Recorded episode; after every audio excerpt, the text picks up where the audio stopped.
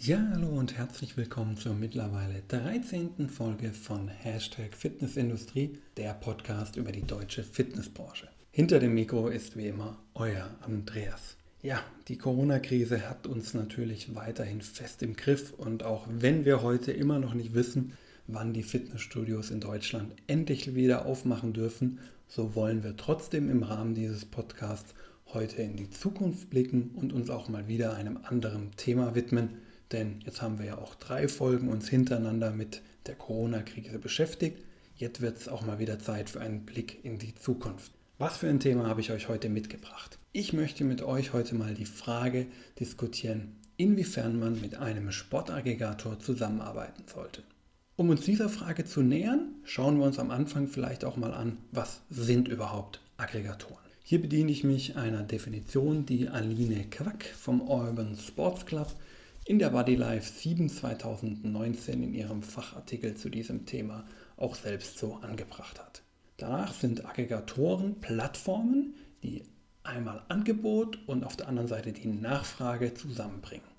Übertragen wir das Ganze auf die Fitnessbranche, sind es also auf der einen Seite die Studios mit den verschiedenen Angeboten und Leistungen und auf der anderen Seite die Mitglieder und Kunden, die nach einem Fitnessstudio suchen, vielleicht auch nach einer neuen Sportart, einem Kurs oder auch einem Trainer. Wenn wir uns hier mal außerhalb der Fitnessbranche begeben, kennen wir, denke ich, auch alle ganz typische Beispiele, wie zum Beispiel Booking im Hotelbereich oder auch Lieferando im Bereich Lieferservice. Das sind jetzt natürlich nur jeweils ein Beispiel aus einem dieser Bereiche. Natürlich gibt es auch im Hotelbereich wie auch im Lieferservicebereich natürlich auch noch andere Anbieter. Das soll hier lediglich einfach nur als Beispiel zum besseren Verständnis dienen. Wenn wir uns hier mal in die Fitnessbranche begeben und dort die sogenannte Edelhelfer, das heißt sogenannte natürlich die Studie der Edelhelfer anschauen, kommen wir darauf, dass es im Grunde in Deutschland so drei Anbieter gibt, die so die Top 3 darstellen. Das ist einmal der Urban Sports Club, Qualitrain, mittlerweile zugehörig zu eGym und Gympass. Urban führt hier mit großem Abstand äh, die Liste an und in der damaligen Edelhelfer-Studie wurde auch noch nicht mal berücksichtigt, dass dann Interfit und OneFit auch noch übernommen wurden von Urban. Das heißt, dieser Abstand, der sowieso schon relativ groß war, könnte sich eventuell noch weiter vergrößert haben.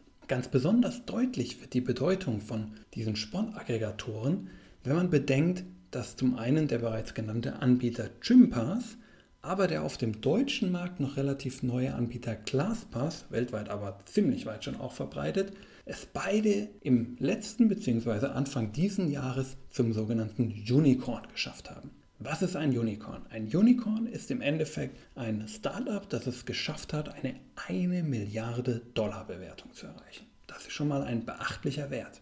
Wenn man bedenkt, dass ja auch die Analysten, die ja so eine Bewertung auch vornehmen müssten, auf der Basis dann wiederum Finanzierungsrunden gemacht werden, wenn man das mal so im Hinterkopf behält, dann merkt man eigentlich, welche Bedeutung diese Analysten offenbar den Sportaggregatoren in ihrer weiteren Entwicklung auf dem Fitness- und Sportmarkt noch zusagen. Das ist schon beachtlich. Wenn wir einen Blick in die Eckdaten der deutschen Fitnesswirtschaft von 2020 werfen, dann stellen wir auch fest, dass bereits 57,1% der deutschen Fitnessanlagen mit solchen Sportaggregatoren zusammenarbeiten. Beachtliche Zahlen. Aber warum machen die das eigentlich? Schauen wir uns mal auf der einen Seite die Vorteile an, die eine solche Zusammenarbeit haben kann. Relativ viele Anbieter nennen in der Umfrage der Edelhelfer die Steigerung der Bekanntheit als einen Hauptgrund. Aber natürlich auch das Thema Zusatzerlöse, das man damit erreichen kann, ist ein ganz wichtiger Vorteil davon. Auch hier geben uns die Eckdaten sogar einen Wert, nämlich 9,5% der Gesamtumsätze werden mittlerweile schon über diese Sportaggregatoren durch die Studios erwirtschaftet. Auch wie ich finde eine durchaus beachtliche Zahl. Dann können wir natürlich auch immer sagen, aus diesen Mitgliedern, die da von dem Sportaggregator zu uns ins Studio kommen, haben wir natürlich auch ein gewisses Potenzial an Mitgliedern, die dann vielleicht sogar bei uns bleiben, dann vielleicht sogar bei uns direkt Mitglied werden. Ich habe hier allerdings, muss man dazu auch sagen, in diversen Foren und Diskussionen eher schon die Aussagen gehört, dass das eher unwahrscheinlich ist und dass das eigentlich eher die Ausnahme ist. Aber es gibt es dazu keine belastbaren Zahlen. Deswegen möchte ich das auch durchaus weiterhin als Vorteil gelten lassen. Dann bietet es natürlich auch noch gewisse Potenziale aus dem Netzwerk des Aggregators selbst. Zum einen natürlich auch die Vernetzung innerhalb des Netzwerks mit anderen Studios, die man dort vielleicht auch machen kann, wenn es entsprechende Veranstaltungen gibt, die ja durchaus der ein oder andere Aggregator auch veranstaltet. Zum anderen ist aber auch durchaus der ein oder andere Aggregator schon so weit, dass er auch bestimmte Angebote schafft, die dann vielleicht vergünstigt für das eigene Netzwerk möglich sind, die man außerhalb des Netzwerks nicht für den gleichen Preis bekommen würde. Am Ende muss man auch sagen, 80% der Anbieter sind laut der Edelhelfer-Studie mit der Zusammenarbeit mit Aggregatoren zufrieden. Das ist durchaus auch eine beachtliche Zahl und spricht ja auch irgendwo dafür, dass sich diese Vorteile auch wirklich so bewahrheiten. Aber es gibt natürlich auch immer eine Schattenseite. Deswegen wollen wir uns natürlich auch die Nachteile angucken, die sich eventuell aus einer Zusammenarbeit ergeben können. Da ist zum einen, und ich glaube, das wird dir auch sofort, lieber Zuhörer, in den Kopf kommen, die Gefahr, dass man hier eigene Mitglieder, die man selber eigentlich schon als Mitglied hat, an den Aggregator verliert, weil sie jetzt dieses flexiblere Angebot nutzen wollen und ja trotzdem immer noch weiterhin in dein Studio kommen können. Das ist durchaus natürlich ein Gedanke, der sicherlich vielen Studios im Kopf rumschwirrt. Dann, was ich in den Online-Diskussionen auch durchaus gelesen habe, ist, dass teilweise die Fitnessstudio-Inhaber der Meinung sind, dass die Vergütung, die diese Aggregatoren zahlen, zu niedrig sei. Es gibt hier allerdings keine belastbaren Zahlen, was denn wirklich an Vergütung durch die Aggregatoren gezahlt wird pro Besuch. Daher ist es so ein bisschen schwierig jetzt zu bewerten, was ist gut, was ist schlecht, was ist zu niedrig, was ist vielleicht auch zu hoch. Aber es können auch durchaus andere Nachteile entstehen. Denn am Ende, wir sind Mitglied eines Netzwerks und damit können natürlich auch jeder Fehler, alle Probleme, die in einem Netzwerk entstehen, auch als uns, auf uns als Netzwerkmitglied zurückfallen. Das ist natürlich auch wieder ein Nachteil, der uns irgendwo mit der Frage dann zurücklässt, ja, sollte ich jetzt oder sollte ich jetzt doch lieber nicht? Und hierauf, lieber Zuhörer, gibt es leider keine eindeutige Antwort. Du musst im Endeffekt die Vor- und Nachteile gut abwägen und auf deine eigene besondere Situation wiederum herunterbrechen und diese betrachten und dann eine Entscheidung fällen. Und da möchte ich dir noch ein paar Punkte mit auf den Weg geben. Ein ganz besonderes Augenmerk würde ich an deiner Stelle auf das Zusammenspiel zwischen Preis und Leistung legen. Denn entweder muss sich der Preis klar vom Aggregator unterscheiden.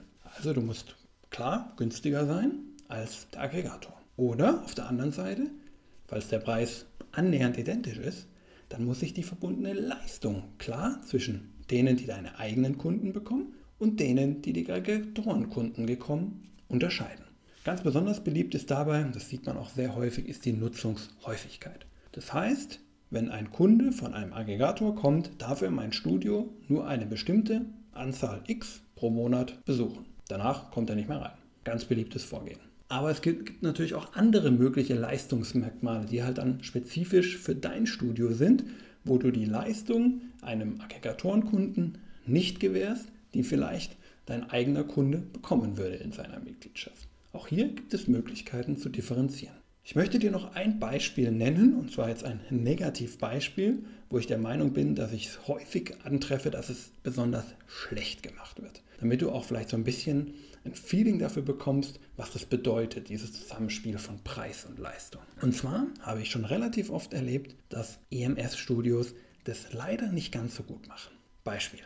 Ich sehe, dass ein EMS-Studio für meistens irgendwo so 20 bis 25 Euro pro Woche. Dann kriegt man ein Training und im Endeffekt hat man dann quasi vier Trainings pro Monat. Gehe ich zum Aggregator, habe ich häufig in so einer Mitgliedschaft, wenn ich gerade so die L- und XL-Mitgliedschaften nehme, habe ich häufig dort auch viermal im Monat EMS-Training mit dabei. Und der Preis zwischen beiden unterscheidet sich fast gar nicht. Nur um ein paar Euro. Gleichzeitig aber bin ich beim EMS-Studio in einem ich sag mal salopp, 24 Monats Mitgliedschaftsprogramm gefangen, währenddessen ich beim Aggregator in einem monatlich kündbaren, flexiblen Programm drin bin. Versetzt euch mal in die Situation des Kunden. Ich kriege dieselbe Leistung, nämlich das EMS-Training, einmal die Woche, aber einmal zahle ich dafür, sagen wir mal 100 Euro beim EMS-Studio und das andere Mal zahle ich dafür beim Aggregator wieder 100 Euro. Aber beim EMS-Studio in 24 Monats Mitgliedschaft beim Aggregator in monatlicher Mitgliedschaft. Was würdet ihr machen?